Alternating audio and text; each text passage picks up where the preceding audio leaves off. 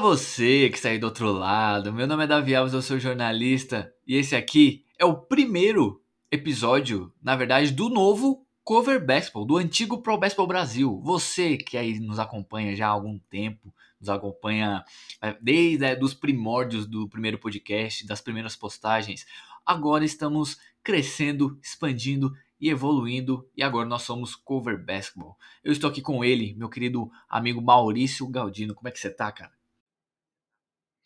E aí, galera? É o seguinte, acabou a NBA, agora é aproveitar um pouquinho do draft e depois 2022 tá aí. Vamos para cima que a temporada vai chegar. É isso aí, a gente já teve essa semana a conclusão desse dessa temporada, o desfecho foi bem foi bem inesperado para muita gente, muitas narrativas se concluindo, se fechando e outras abrindo. Então a gente vai falar um pouco hoje sobre é, pode ser como uma temporada como, como um todo, mas focando mesmo é, nos dois finalistas, no campeão Milwaukee Bucks e no segundo colocado é, Phoenix Suns. E eu já mando a bola pro Maurício, cara, porque a gente está numa situação bem, bem diferente do, nos últimos anos, porque desde 2018, ou seja, 2018, 2019, 2020, 2021, os últimos quatro anos, nós temos quatro campeões diferentes: Golden State Warriors, Toronto Raptors, Los Angeles Lakers e agora o Milwaukee Bucks. É, a gente também está vendo a NBA se tornando mais global, né? Esse sempre foi, essa sempre foi a mentalidade do David Stern, que Deus o tenha, é, que era o comissário da NBA desde a da década de 80. Então, a gente está vivendo hoje uma, uma época meio, meio diferente é, do que a gente via ali nos anos 90. E o Milwaukee Bucks é o campeão da NBA, com o Giannis Antetokounmpo sendo o MVP das finais, é, com, fazendo 50 pontos no jogo 6, uma atuação histórica. E eu já pergunto pro Maurício, cara, o que, que você tem aí da, das finais na sua cabeça? O que, que você tirou dessa temporada, é, focando mais na, na final? Ah, cara, realmente é, foi uma final bem interessante. Provavelmente, quando a gente teve todo, toda a galera da, da NBA saudável, a gente não imaginou que realmente a, as finais seriam entre Phoenix Suns e, e Milwaukee Bucks, né?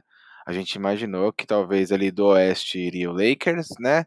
E do leste, depois, é, no meio da temporada, com a adição do Kevin Durant, não, desculpa, com a adição do James Harden, mais Kevin Durant e Kyrie Irving, a gente tinha bastante impressão de que o Brooklyn Nets iria para as finais. Então, esses dois times não são os times que a gente imaginava que ali estariam, mas chegaram. Cara, não importa motiv os motivos, não importa se teve lesão, porque realmente todo mundo encarou uma temporada bem cansativa, com pouco tempo de, de férias entre a temporada passada e a atual. E também tem que dar créditos para o time que conseguiu se manter mais saudável. Então, a final foi essa e ponto final. É, agora sim, em relação a campeão, eu já imaginava assim que o Milwaukee Bucks viria para ser campeão. Tinha bastante expectativa é, que o Giannis é, conseguisse realmente ter uma temporada, uma pós-temporada que pudesse colocar ele num patamar diferente, sabe? Que colocasse ele numa, pers numa perspectiva diferente para quem analisa, para quem curte NBA. É, e realmente isso aconteceu. A gente teve um cara que teve é, duas partidas de mais de 40 pontos e uma partida 6, um jogo 6 de 50 pontos. Cara, isso aí realmente é, é muito é muito diferente do que a gente imaginou que talvez ele pudesse oferecer.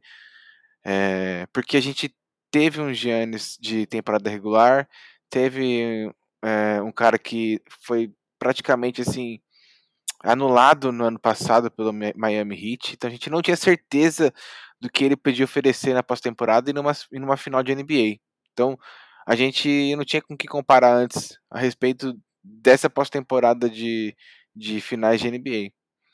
Então, eu acho que ele realmente foi muito bem, ele calou a crítica de muitos, é, fez por merecer talvez tudo que ele recebeu da franquia em relação até de salário, de contrato.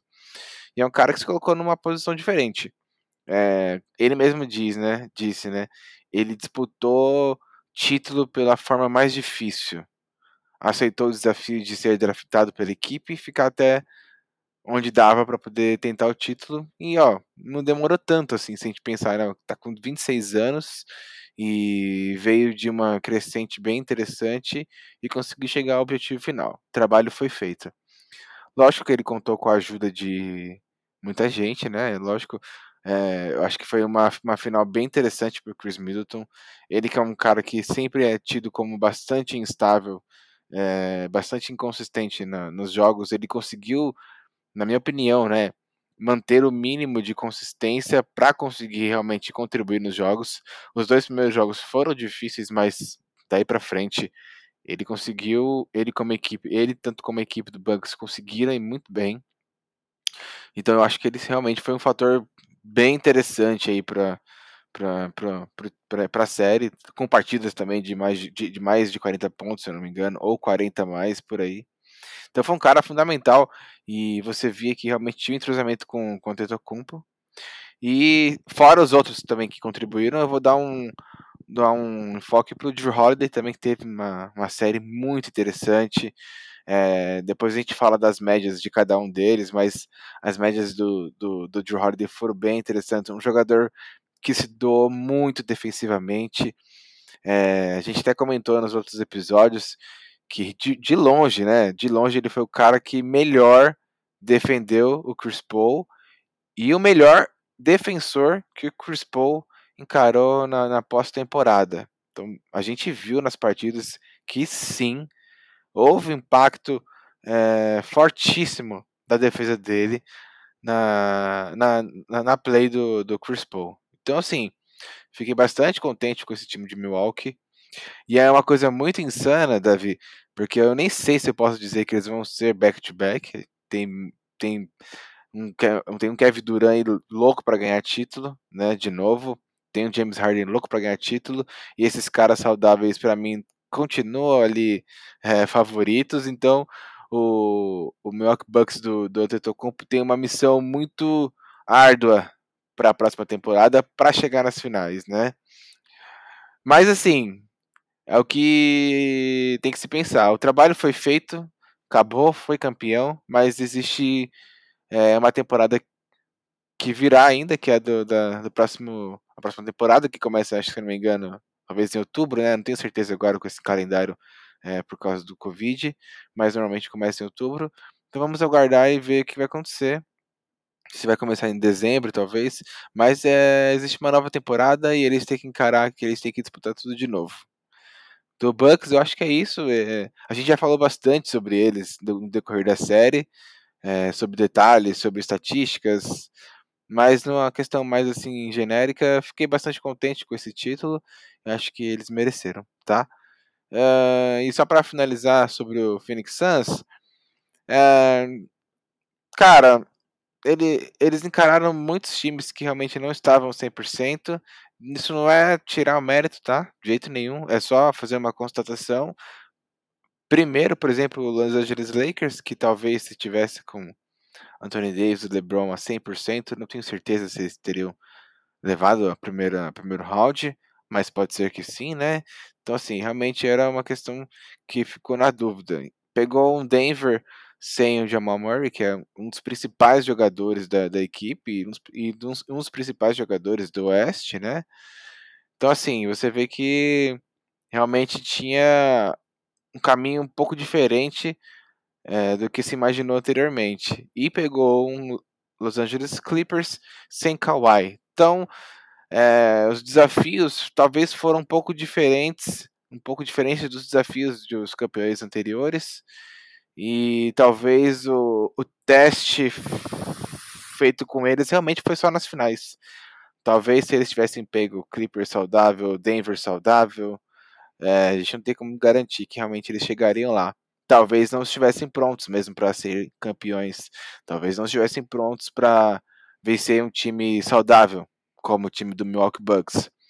Mas não importa as variáveis, não importa as narrativas, chegaram nas finais e deram o máximo de si, ganharam os dois primeiros jogos, mas não conseguiram é, aguentar esse time do Milwaukee Bucks e realmente o Antetokounmpo estava com a sede de, de, de vitória. É, e vale lembrar que o Milwaukee Bucks também não estava 100%, porque o Dante DiVincenzo não jogou. Ele que é, foi titular em toda a temporada, em todos os 66 jogos que ele jogou, ele foi titular, é, mas ele teve uma contusão e acabou ficando fora é, de uma parte dos playoffs. Então, nem o Milwaukee Bucks, que estava 100%, que enfrentou o Phoenix Suns, e o Giannis Antetokounmpo, na primeira partida, estava uma semana depois de ter um dano estrutural no joelho. Então, a gente vê aí uma temporada bem, bem, bem à parte do que a gente está vendo nos últimos anos, e espero que para a temporada que vem, que nem você falou, é, todo mundo fique saudável. A gente vai ter a volta do Clay Thompson, LeBron James e Anthony Davis vão estar saudáveis. É, o James Harden, o Kyrie Irving vão estar saudáveis também. O DiVincenzo, que nem eu falei agora, também vai estar saudável. Jamal Murray, Kawhi Leonard, olha quantos nomes são. Então, que esses jogadores possam voltar para a gente ter mais ainda entretenimento. E falando um pouco do Milwaukee Bucks, cara, você citou bem o, o Drew Holiday. Na série, ele teve 16 pontos por jogo, 6 rebotes, 9 assistências e mais de duas roubadas de bola por jogo. Ele arremessou 36% do, de quadra, que não é um bom aproveitamento, só que foi 91% da linha de lance livre. Isso ajudou bastante. E se eu não me engano, cara, ele liderou a série em assistências e foi isso mesmo, porque o Chris Paul teve 8 assistências por jogo e ele teve 9. E se eu não me engano, também em roubadas, porque ele teve 2.2 roubadas de jogo e também é a maior marca da série. Então, a defesa e, e a criação de jogadas do Holiday sendo completamente cruciais para o resultado do, do Milwaukee Bucks. E a gente tem também o Chris Middleton, que passou o LeBron James de 2007 a fazer mais cestas decisivas, que é o clutch time, que é nos últimos 5 minutos do jogo e prorrogação, é, do, os 5 minutos do último período e da prorrogação, é, com diferença de 5 pontos, seja para frente, ou seja como vantagem ou seja como desvantagem. E ele agora passou, LeBron James é o jogador dos últimos 25 anos que mais fez bolas decisivas nos, em uma campanha dos playoffs. Então, Chris Middleton, decisivo, Joe Holiday, o melhor armador defensivo da liga, e claro, Giannis Antetokounmpo, que teve média de 35 pontos por jogo, 13 rebotes, 5 assistências, mais de um toco por mais de uma roubada por jogo e quase dois tocos por partida. Eu vou te falar algumas marcas, cara, que ele quebrou, não só nas finais, mas como nos playoffs. Ele foi o primeiro jogador a ter 40 pontos, 10 rebotes e 5 tocos em um jogo de final. O único jogador a ter 3 jogos de 40 pontos e 10 rebotes em uma mesma final, tirando Shaquille O'Neal em 2000. Fez 30 pontos no garrafão, maior marca dele na, na carreira, no, no, último jogo. Se juntou a Michael Jordan como os únicos a terem mais de um MVP, jogador defensivo da temporada e MVP das finais sétimo jogador a ter um jogo de 50 pontos em finais, e os últimos dois foram LeBron James em 2018 e Michael Jordan em 93. Primeiro jogador da história da NBA a ter o MIP, Most Improved Player, MVP, jogador defensivo da temporada e Finals MVP. É, os únicos alas pivôs a serem MVP mais de uma vez e Finals MVP, Tim Duncan e agora Yannis. Dos três arremessos que ele tentou que ele contestou, na verdade, no último jogo, ele bloqueou 5. É a melhor porcentagem desde o Tim Duncan em 2003 contra o New Jersey Nets. Nos últimos 50 anos, só dois jogadores fizeram 33 pontos ou mais em um tempo nas finais, Michael Jordan e Giannis Antetokounmpo. Ele fez 47,6% dos pontos do time no último jogo, quarta maior marca da história. E ele teve 12 jogos com, com pelo menos 30 pontos e 10 rebotes nesses playoffs, segunda maior marca da história, atrás apenas do Shaquille O'Neal em 2000, que teve 13 jogos. Cara, Giannis Antetokounmpo está agora em um patamar diferente, não só em todos os tempos, mas na liga atual? Com certeza, com certeza. É... Eu acho que ele está num caminho de se colocar entre os grandes, de, de fato, sabe? Ele tem algumas deficiências, assim como um cara grandioso na NBA, Shaquille O'Neal, também tinha, por exemplo, questão de lance livre, né? É, o arremesso de média distância dele, ele, ele tem trabalhado, tanto que você, a gente tem até a questão de, se não me engano, ele, os fadeaways dele, ele estava com uma porcentagem bem alta de acerto, né? Depois você me fala quanto que era. E deficiência talvez na bola de três, realmente ele não, não é o melhor jogador nesses arremessos, mas ele tem muita capacidade no que ele sabe fazer. E isso torna ele especial, cara. Ele realmente ele é muito bom. É, eu tenho certeza que essas finais, elas, de certa forma, rebatem é, até o que o James Harden deu, insinuou, né, de que ele sabia só correr, bater a bola, enterrar. Né, teve uma, uma, uma até uma farpas né, do, do James Harden pro Yannis. E, meu, essas finais mostrou que ele tem muito mais do que isso. Tem uma, uma capacidade de liderança dentro de quadra bem interessante. É, você via que ele conseguia envolver os jogadores, ele conseguia envolver a equipe e ele tinha uma capacidade de criar o arremesso para ele mesmo, ou, fosse, ou se fosse infiltrações. Então, ele tinha uma liderança fora de, dentro de quadra e aparentemente também fora de quadra, até a gente vê pelas entrevistas dele, uma capacidade de raciocínio, uma capacidade, uma lucidez sobre si, sobre o elenco, sobre a equipe. Quando foi preciso é, é, como que eu posso dizer? Quando foi preciso ser enérgico, ele foi. A gente tem até aquela, aquele um vídeo, é, uma situação que virou até um vídeo dele batendo na cadeira, tá ligado? É, gritando com o Drew Holiday, grita, gritando com o Middleton.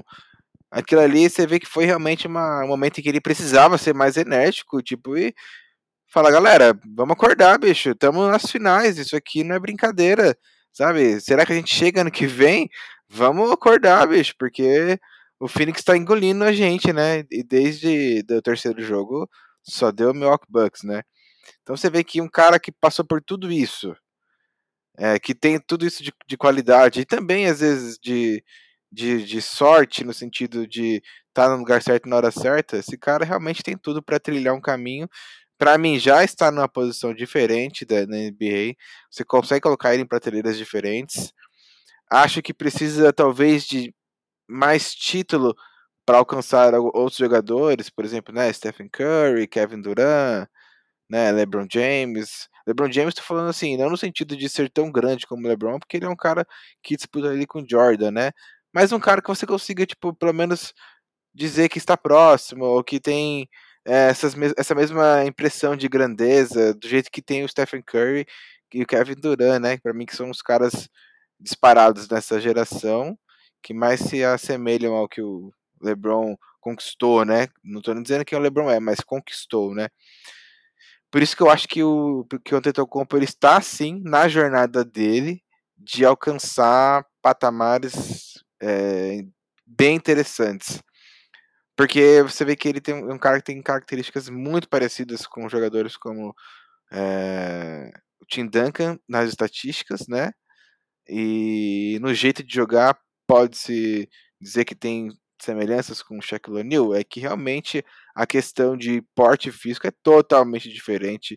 A plasticidade, a forma e a agressividade do, do, do Shaquille O'Neal, até pelo, pelo porte físico dele, totalmente diferente. Mas o que eu digo é questão de trabalhar bastante em garrafão, na área pintada, né?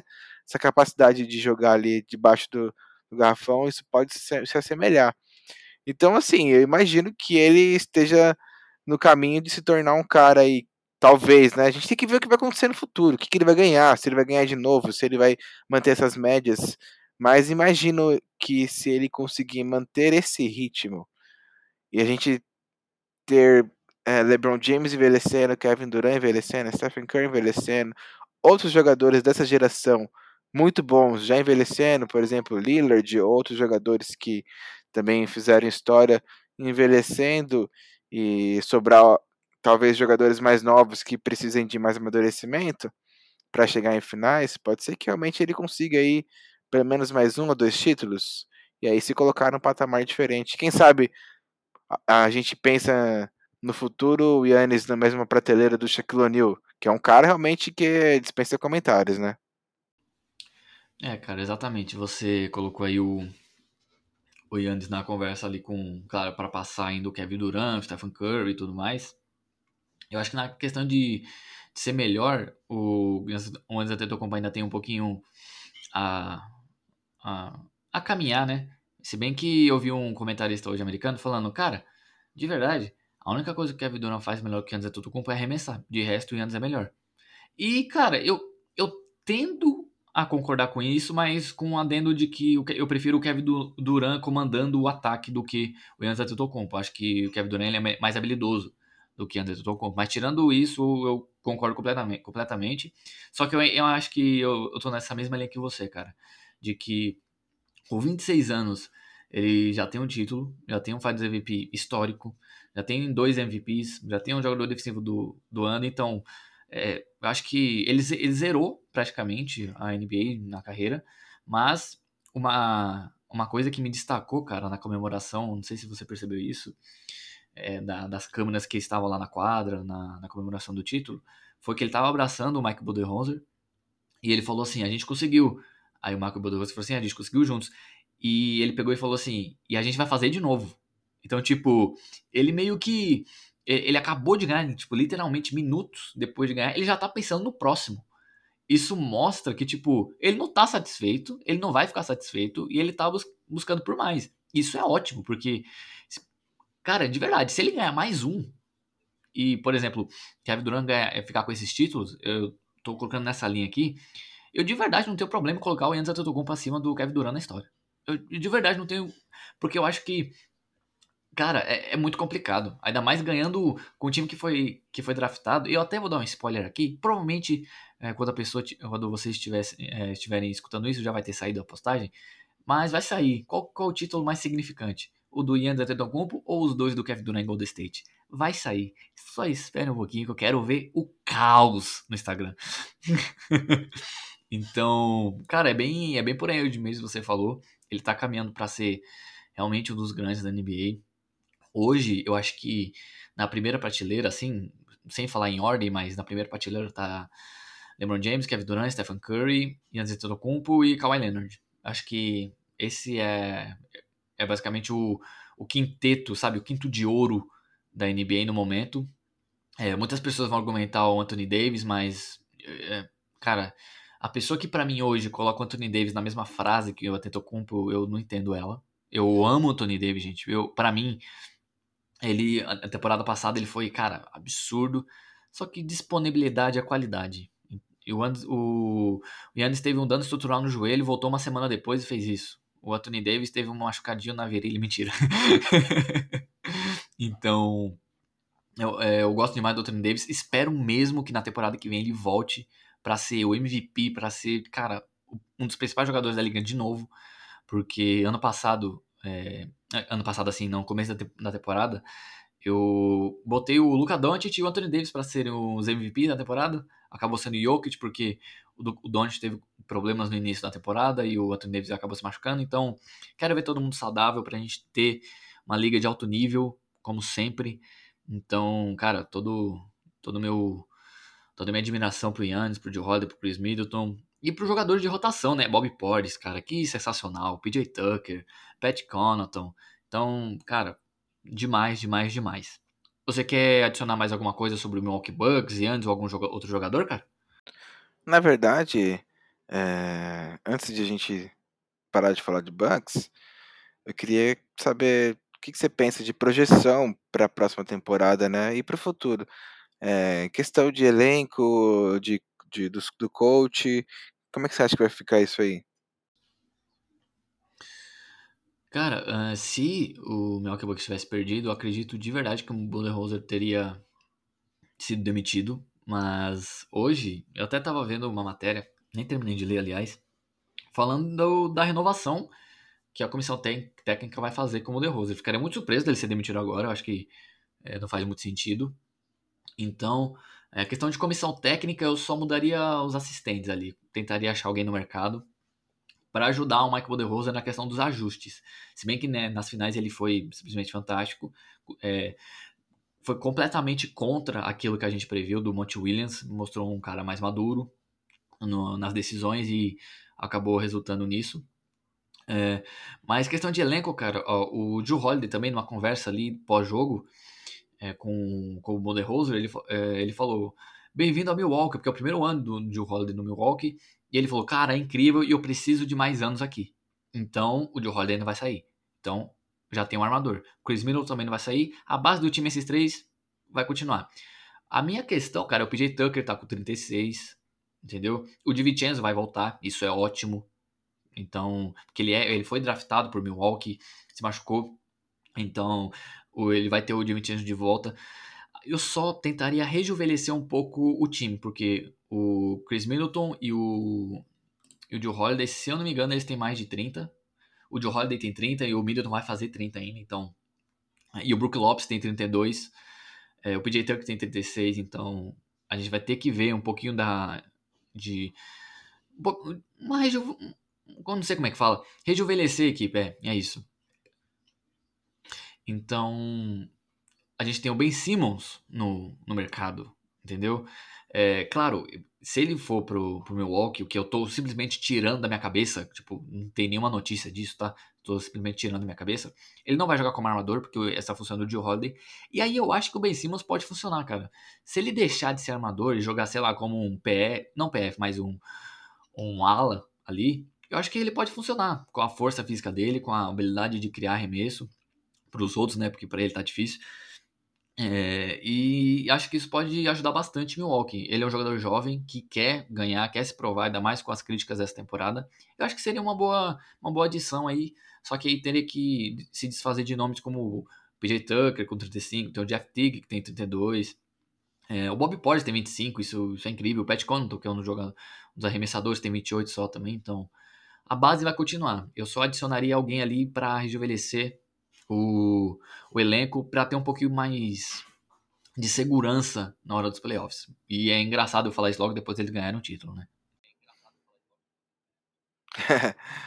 é, mas eu, eu, acho que realmente para para esse time do Milwaukee Bucks encarar, por exemplo, a força máxima do leste, que é o que talvez possa ser o, o Brooklyn Nets, a gente não sabe como vai ficar, né? Tem um clima muito estranho é, com Kai Irving. É, não sei, de verdade, eu não sei se ele vai se manter no, no elenco. Não sei se o time de Donets é, vai manter com ele. Não sei se vão trazer outros reforços. Eu não sei mesmo. Mas do jeito que tá hoje, se fosse como essa temporada, eu ainda encaro ainda o, o, o Nets como a, a maior força do leste. E eu acho que o Brooklyn, que o Milwaukee precisa de se reforçar para pegar esse time se ele tiver saudável, sabe? E eu acho que é um time que precisa de chutador. Uh, se tiver pelo menos um cara de elite chutando e ter o Divincenzo de, Divincenzo de volta, que é um bom, é um cara que sabe chutar de bola de três, é, e desafogue, por exemplo, o, o, Connaughton, ou seja, ter esses três caras como chutadores de perímetro, porque aí você deixa o, o Middleton flutuando, não necessariamente só chutando, mas podendo fazer uma jogada de mais de, de média distância, sabe? Tendo Drew Holiday fazendo é, esse, essa distribuição e, e, conseguindo marcar bem, focando nisso, eu acho que o time pode ser uma arma realmente bem letal e disputar é, no mesmo patamar que o Brooklyn Nets. Não sei quem eles iriam atrás do mercado, a gente chegou até a falar uma época do Seth Curry, do irmão do Curry, mas não sei quem que eles trariam, não sei quem estaria disposto a ver, mas seria olhar o mercado e trazer um chutador de elite, alguém que possa espaçar até pro, pro, pro Antetokounmpo, né? Acho que seria a combinação perfeita, Davi. Eu acho que o Ben Simmons seria mais do mesmo. Seria trazer um cara com características até parecidas com o Antetokounmpo, que é a transição rápida, passadas, eu, acho que se trouxesse um cara que conseguisse se passar, é, poderia colocar esse Milwaukee no patamar ainda mais alto. Mas é isso, não tem mais nada para adicionar sobre eles, não. E, cara, para mim é um ótimo ponto esse que você fez. É, eu falei do Ben Simmons por saber que ele tá no mercado, né? Então, tipo, eu não sei quais os chutadores ainda tem que me atualizar disso, que estão disponíveis. Mas, cara, imagina. É, realmente isso que você falou. É, o Yannis não se preocupar em arremessar, porque de verdade, cara, eu quero ver as médias dele, tipo, no final da temporada que vem, tipo, tentativas de, de arremesso de 3 por jogo. Só vou falar quanto foi essa temporada aqui rapidinho. Ele tentou 3.6 arremessos de 3 por partida essa temporada. Na passada foram 4.7. Então, ele já deu uma diminuída. Cara, eu quero ver isso aqui 0.5. Tá me entendendo? Porque eu quero ele lá dentro, eu quero ele dominando e eu quero, tipo, seria perfeito esse cenário. Agora a gente tem que saber qual que é o que a comissão técnica tem, né? Tipo, se eles confiam mesmo, é, por exemplo, no Brian Forbes, que praticamente não jogou é, nas finais, no Chris Middleton e no Pat Connaughton e no DiVincenzo, que são arremessadores, mas não são aqueles arremessadores de elite, elite, elite. Mas vamos ver, né? Vamos ver. E agora a gente vai falar de Phoenix Suns, cara, porque o outro lado da moeda também tem a sua história, também tem a sua narrativa. E a gente tem aí é um Chris Paul que não conseguiu, depois de tantos anos tentando, chegou na final nesse ano e não conseguiu o título, com uma equipe jovem, com o DeAndre Ayton, que se mostrou um pouco imaturo nessa, nessa final, mostrou que não está um pouco preparado. Devin Booker, sensacional, porém não jogou bem na última partida. E o, último, o único jogador, cara, eu não sei se você teve essa impressão, mas o único jogador que apareceu mesmo na partida foi o Chris Paul. Sim, exatamente. É, eu até acho que ele, ele, ele teve um, um, início um pouco esquisito, né? Que a gente falou. Teve uma bola de três, mas depois ele errou bastante. Mas ele apareceu pro jogo, sim. Mas, cara, depois das partidas que ele teve, principalmente as duas últimas, né? Que foi o jogo 3, o jogo, o jogo 4 e o jogo 5. Uh, ah, nem ele retornando com uma partida até que decente, mais 20 pontos, não foi suficiente. O clima estava muito ruim eh, no elenco de Phoenix. Isso é a minha impressão, sabe? Porque você abrir 2 a 0 e depois tomar um, um, um 3 a 2 realmente o clima fica muito, muito tenso. Ah, ah, cara, até é complicado falar isso, mas a diminuição, né, a queda da produtividade e até da, do jogo do Chris Paul, eu acho que isso impactou muito no elenco, Davi. É, a gente viu partidos em que realmente tava, ele estava irreconhecível. É, perdia a bola, batendo a bola, sabe? Perdia sozinho, ou era alvo de, de uma defesa nem tão agressiva para ele perder controle de bola, erro de tomada de decisão, muitos turnovers. E assim, o Chris Paul você lembra, teve até uma entrevista do, do, do Aiton que ele falou assim que a chegada do Chris Paul no, no, no Phoenix mudou a carreira dele. Assim, mudou a forma como ele estava se sentindo no basquete, porque ele realmente é um cara que traz um impacto muito grande. Se a gente pensar, sem Chris Paul, é, o, o, time do Phoenix foi pro play-in, né? E não conseguiu, na bolha, e não conseguiu ir para os playoffs. Veio Chris Paul, mudou completamente a cara do time. Eles foram o primeiro do Oeste, foi o primeiro do Oeste, né? Se não for, você me corrige depois na hora que você for, for fazer seus comentários. Se eu não me engano, foi o primeiro do Oeste. É, há muito tempo o time não ia para os play, playoffs. Pega, pegou times assim que não estavam muito bem, pegou, mas foram muito bem é, na, até chegar nas finais. Venceram o Oeste. Uh, então, assim, tudo indicava que seria, de verdade, tudo indicava que seria umas finais para o Chris Paul lavar a alma e levar o primeiro título. Mas a gente sentiu que alguma, eu, cara, alguma coisa aconteceu. Eu não sei se foi psicológico, se foi físico, mas do terceiro jogo em diante, a queda dele foi brusca, com erros grosseiros que a gente não estava acostumado a ver na carreira inteira do, do Chris Paul em temporadas regulares e em, em pós-temporada, pós-temporadas, e eu tenho certeza que isso teve um impacto negativo muito grande no elenco. E eu acho que o clima não estava muito bom, apesar de partidas maravilhosas, por exemplo, do Devin Booker, o cara meteu 40 pontos em duas partidas e perdeu as duas. Cara, isso é isso é estressante, isso desgasta numa série que você tá nas finais, numa série que realmente é uma série longa, mas é curta ao mesmo tempo quando você tem uma reviravolta igual teve do Bucks. Então assim, ele voltou para a série no último jogo que teve a série, mas não foi suficiente, Davi. O time estava muito abatido e a gente até comentou, é, a gente assistiu o jogo comentando junto, né? Poxa, quem realmente parecia que tinha vindo para o jogo era o Cameron Payne. Então assim, a gente esperava isso, quer dizer, principalmente no primeiro tempo, né, nos primeiros quartos. Mas eu esperava que já nos primeiros quartos isso viesse do Chris Paul do Devin Booker, que os caras viessem com fome de jogo. Mas no fim das contas, é, o time adversário foi quem teve melhor desempenho em uma partida histórica do Tetocompo. diga-se de passagem, prevista pelo Vinícius na nossa live, ele preveu uma partida histórica do Yannis e ele acertou muito, porque realmente foi uma partida histórica, mas realmente o time de Phoenix deixou a desejar, eu acho. Talvez seja um elenco bem jovem que realmente não estivesse maduro e pronto o suficiente para ganhar o título e encarou o Milwaukee um pouquinho mais maduro, que sofreu bastante, então talvez faltou um pouco de maturidade para eles. Mas é um elenco bem interessante, Davi. E eu acho que tem bastante coisa para mostrar pra gente. E aí, aí eu acho que você pode dar ter seus comentários sobre, sobre o Phoenix, o que, que você achou. E se quiser emendar aí o que, que você acha para o futuro, principalmente o futuro de Chris Paul e o que, que você prevê para esse Phoenix Suns sem Chris Paul? É, eu, eu não tenho certeza se chegam em finais de novo. Eu não sei. Eles vão ter que fazer. Ter que, eles vão precisar da adição de um cara de alto calibre. Porque sem Chris Paul, não sei se esse time consegue chegar onde chegou de novo. É, cara, quando a gente olha os números, por exemplo, da, da série, não só do Chris Paul, mas dos jogadores, foi uma série até que sólida, porém, quando a gente, é, a gente sempre fala, né, que os números, as estatísticas, elas são relatos de fatos é, que aconteceram, só que elas não são tudo. Os números não são tudo. A gente precisa assistir.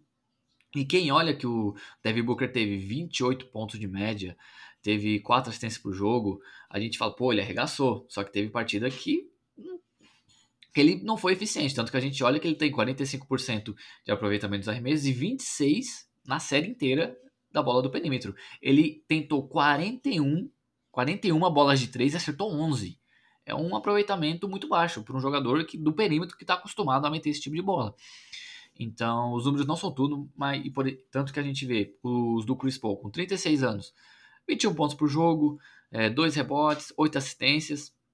Então, são números sólidos, ainda mais com o aproveitamento que ele tem: 55% de aproveitamento dos arremessos, 52% da bola de 3 e 75% é, da bola do lance livre, o que é 15% a menos do que ele fez na temporada regular. Então, não sei o que pode ter acontecido. Ele tentou pouco é, lance livre na série, foram só 12, acertou 9, que tipo é, é uma porcentagem boa, mas para ele que liderou a liga esse ano em porcentagem de aproveitamento no lance livre. Mas, cara, o time do Phoenix Suns, ele. É, eu, tipo, eu entendo quando o pessoal tava falando Suns em 4, Suns em 4, quando eles abriram 2 a 0 mas eles fizeram o que eles deviam fazer, eles venceram em casa, então é, aquele hype todo eu não entendo. Tanto que eu queria deixar registrado aqui que lá no, na minha empresa onde eu trabalho, no Camisa 23, todo mundo falou Suns e foi o único que falou que falei Bucks. Então, muito obrigado. é, mas tô brincando só. É, mas o Phoenix Suns, cara, você falou que qual que é o futuro, não só do Chris Paul, mas do Phoenix Suns. Eu vou falar primeiro do futuro deles, caso o Chris Paul saia, porque a expectativa é de que o Devin Booker ele se confirme como uma estrela da NBA sem o Chris Paul. Então, o que, que, a gente, pelo menos, o que, que eu esperaria dele sem o Chris Paul? Média de 30 pontos por jogo com uma boa eficiência, sabe? O Bradley Beal fez isso na temporada passada, ele, tanto que ele ficou em segundo na, na, na briga pelo, pelo prêmio de, de, de sextia da temporada. Então, a gente já viu outros jogadores fazendo isso também. Então, Devin Booker, cara, com 24 anos, ele vai ter 25 na temporada que vem. Para mim, vai ser a temporada para ele se confirmar, se o Chris Paul sair, né, no caso, como um dos principais jogadores da liga, um dos principais pontuadores mais natos é, que a gente tem nos últimos anos. Ele já fez 70 pontos no jogo, teve 28 pontos de média agora, só que tem que melhorar a eficiência. Então, esse é amadurecimento que a gente tem que esperar. E também do DeAndre Ayton, que com 22 anos só, foi comido pelo Yannis Antetokounmpo e se ele é, quer responder à primeira escolha que ele foi do Phoenix Suns no draft, ele tem que fazer mais. Então, a gente sabe que o potencial tem, mas o psicológico ele conta muito. E, e levando em conta que o Monte Williams vai continuar no time, eu acho que isso pode, pode ajudar. Sem o Chris Paul, eu acho que eles conseguem para os playoffs, acho, mas pelo play-in. Então, já, já foi confirmado que o play-in vai, vai, vai estar na, na, temporada que vem. E eu acho que eles conseguem para os playoffs pelo play-in e não saem do primeiro round. É, é, é essa a minha previsão. Se o Chris Paul ficar, eu ainda acredito que eles vão ser top 5. É, porém, eu não sei como é que o Chris Paul vai estar com, 36, com 37 anos, na verdade. Então, a gente vai ter que ver isso. Se a idade, se o pai do tempo realmente vai bater nas costas dele. Já tá batendo um pouco nas costas do LeBron, né? Então, ele, eles têm praticamente a mesma idade. Então, tem que ver isso. Então, cara, sem o Chris Paul, é, classifica os playoffs pelo play-in, com o Devin Booker jogando muito, é o que eu espero dele. É, com o Cameron Johnson tendo mais minutos também. E com o Chris Paul, top 5, mas não sei até onde eles conseguem ir nos playoffs com todo mundo saudável. Então, a gente tem que ver isso. O futuro do Chris Paul. É, é até legal você falar isso, porque eu mesmo já ia, já ia citar, porque é uma notícia de que o Lakers está à procura de um armador veterano.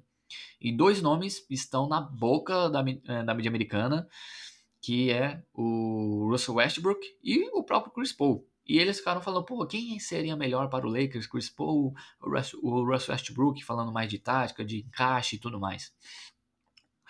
Cara, é, eu, pelo menos, ó, se o Chris Paul for para um time como o Lakers, como, sei lá, é, até o Philadelphia 76 está procurando um armador, né? Já que o Ben Simmons não vai mais, não, provavelmente não vai mais estar em Filadélfia. Eu preferia ver ele em Filadélfia do que no Lakers, porque, ao meu ver, meio que ele, ele se, se tornaria meio que um Gary Payton em 2004, que foi pro Lakers velho já, para ganhar simplesmente o título, entendeu?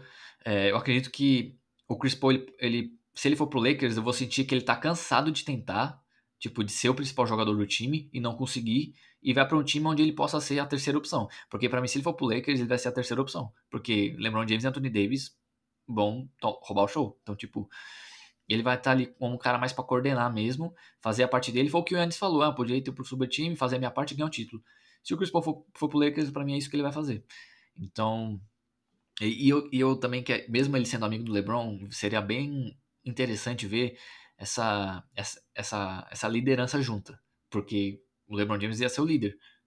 E o Chris Paul, todo time que ele foi, ele foi o líder. Então, tirando o Houston Rockets, porque o James Harden não deixou, a gente viu como terminou, né? Então, é, seria bem interessante, cara. O futuro dele tá aberto. Eu iria para Filadélfia.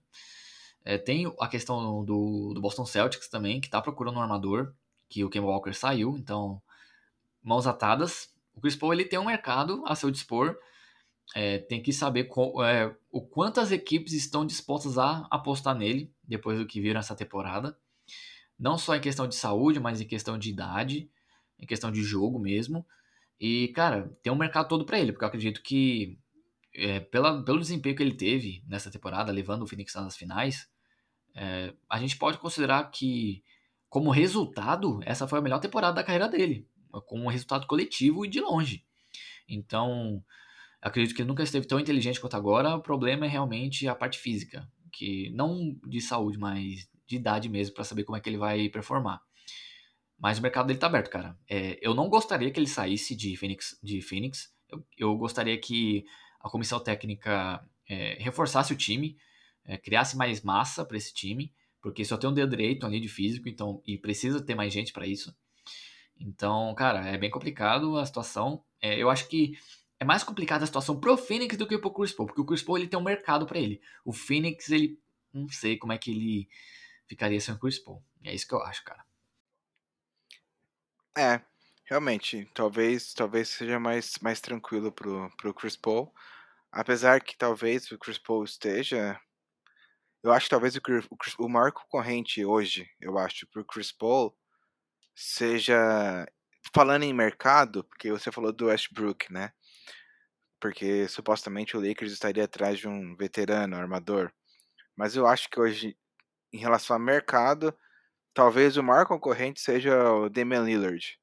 O Lillard não é um cara novão também, tá com 31 anos, é, ele fez aniversário esse mês, inclusive. Então, pro ano que vem, que é o que eu acho que vai ser, vamos considerar a temporada 2022, né, que começasse 2022, caso comece aí no fim, bem, pro, bem no fim de 2021, a gente tem um Lillard para fazer 32 anos. Então, falando em armador excelente, um cara que pode ter um impacto no time, eu acho que talvez o, o maior concorrente seja o Lillard. Para você pensando em um time que queira adicionar uma super estrela para ser campeão. Então, eu não, eu, não, eu, não me, eu não me espantaria tendo o Lillard realmente Lakers, Golden State, teve até rumor de Golden State, ou Celtics, ou outro time que realmente queira disputar título no ano, na, na próxima temporada, consiga a adição do, do, do Damon Lillard, mais até que o Westbrook. Então eu acho que é com esse cara que, que o Chris Paul está brigando. E aí eu acho que Chris Paul, acho que nessa briga o Chris Paul é a segunda opção. Agora, entre Chris Paul e Westbrook, acho que ainda o Chris Paul, por mais que mais velho, sei lá, uns três anos mais velho, acho que ele ainda consegue, três ou quatro anos, ele consegue ainda ser uma primeira escolha sobre o, sobre o Westbrook. e o destino de um jogador como o Damian Lillard pode ditar muito o destino do, do, do Chris Paul. Você consegue imaginar um cenário que você tem o Chris Paul indo para o Lakers e o Lillard vindo para Phoenix para pegar esse elenco, um cara um pouco mais novo que o, que o Chris Paul, mas com qualidade excepcional para liderar esse, esse, elenco jovem do, do Phoenix Suns, realmente também seria algo bem interessante se a gente pensasse aqui e começasse a falar sobre os IC da vida, né? Mas assim, só para finalizar e não ficar viajando muito, eu acho que é, o destino do Chris Paul, tendo em vista a galera que tem mercado, pode ditar muito sobre como a temporada seguinte vai ser para o Phoenix Suns e até para outros jogadores que estão aí no mercado, né? É, exatamente, o Damian Lillard, esse nome que você trouxe, cara, é muito bom mesmo, porque eu acredito que ele vai ser o nome mais, mais, mais cotado na, nessa off-season. A gente também tem o Kawhi Leonard, que pode trocar de time também, a gente não sabe. Então, é, a liga tá muito, tá muito carente na armação, é, tanto que Damian Lillard, Russell Westbrook e Chris Paul estão aí no mercado, então a gente precisa ver também como é que as se esses jogadores, por exemplo, vão querer abaixar o salário para é, participar de uma equipe mais competitiva, que já tem duas estrelas ou uma estrela, enfim. Mas vai ser incrível, cara. Vai ser incrível a próxima temporada. E eu acho engraçado que essa parte é gostosa, tipo, de você ficar imaginando, de ficar projetando o que, que pode acontecer. Porque a gente não sabe para onde, onde ninguém vai e a gente simplesmente está tirando ideia da nossa cabeça. A, a partir do momento que, por exemplo, fica decidido para onde cada jogador vai, aí o negócio fica mais direto e a gente surta com outras coisas, imagina outras coisas do que encaixe. Claro que tem a trade deadline no meio da temporada, que pode acontecer tanta coisa, a gente viu ali o Brooklyn Nets simplesmente contratando metade da NBA, então muita coisa pode acontecer. É, o Phoenix Suns, cara, eu, eu, eu realmente eu criei um carinho pelo Phoenix Suns que eu não tinha é, antes. Tipo, eu gostava do Devin Booker, é, era meio meh com o DeAndre mas a partir do momento que o Chris Paul foi, eu comecei a assistir e gostei do basquete deles, gost, tipo, me senti empatia pela franquia, pelos torcedores que não ia na final desde 93, então foi, foi uma boa experiência. Só que agora eu tô preocupado com eles do quanto que eles podem se ferrar nessa nessa nessa off-season, cara, nessa questão de, de janela de transferência e tudo mais. Porque se a gente parar pra pensar, o, é, se o Chris Paul sair e o Phoenix não ter sucesso é, nessa próxima temporada e na outra, o quanto não demoraria pro Devin Booker querer sair de Phoenix? Então, é complicado, cara, é complicado. E eu preciso realmente ter esse, essa, essa, essa informação palpável para pensar alguma coisa. Mas realmente, estou preocupado um pouco com o Phoenix e com o Chris Paul e Damian Lillard, essa questão de, de janelas, cara, realmente a gente só vai saber quando acontecer mesmo. As Olimpíadas vão começar para a seleção americana no domingo. Já começou, na verdade, agora para o Brasil, né? No, no futebol. Então, é, a gente ganhou de 4 a 2 graças a Deus. Da Alemanha, chupa Alemanha. É, então a gente vai ter que esperar, cara. Vai ter que esperar. Não sei, eu não sei se a notícia vai sair durante a Olimpíada ou só quando acabar, mas eu quero que o Damian Lillard saia de, é, de Portland e que o Chris Paul fique em Phoenix para tentar construir um relacionamento, porque seria a terceira equipe dele em três anos. Eu, eu não acho isso legal no currículo. Então, é, eu acho que é isso, cara. Você tem mais alguma coisa para adicionar? Não, é isso. Para mim é isso. Então, beleza. Já deu o seu tchau aí pra rapaziada, pra gente é, conversar um pouco sobre draft daqui a pouco, mas vai ser em off porque a gente vai gravar um episódio de draft para vocês. É isso aí, galera. Agradecer vocês aí por acompanhar a gente. Essa é a nossa visão das finais. Ficamos bastante empolgados e queremos trazer mais conteúdo para essa próxima temporada, coisas mais completas, mais comunicação, mais canais de comunicação e aproveita que a gente está com essa parceria com o Cover. Aproveita porque agora a gente é cover basquetebol e tem bastante novidade vindo disso aí. E tudo para vocês curtirem o nosso conteúdo e a gente acompanhar junto esse esporte que a gente ama bastante. Valeu, galera. Abraço. É isso aí. Muito obrigado por você ter ficado até aqui conosco. Até o próximo episódio. Meu nome é Davi Alves e ele é Maurício. Se você ainda não nos segue, nos siga nas redes sociais, arroba coverbasketballbr, no Twitter, cover underline basket, porque alguém já tá usando o arroba coverbasketball, eu vou tentar hackear essa conta. É...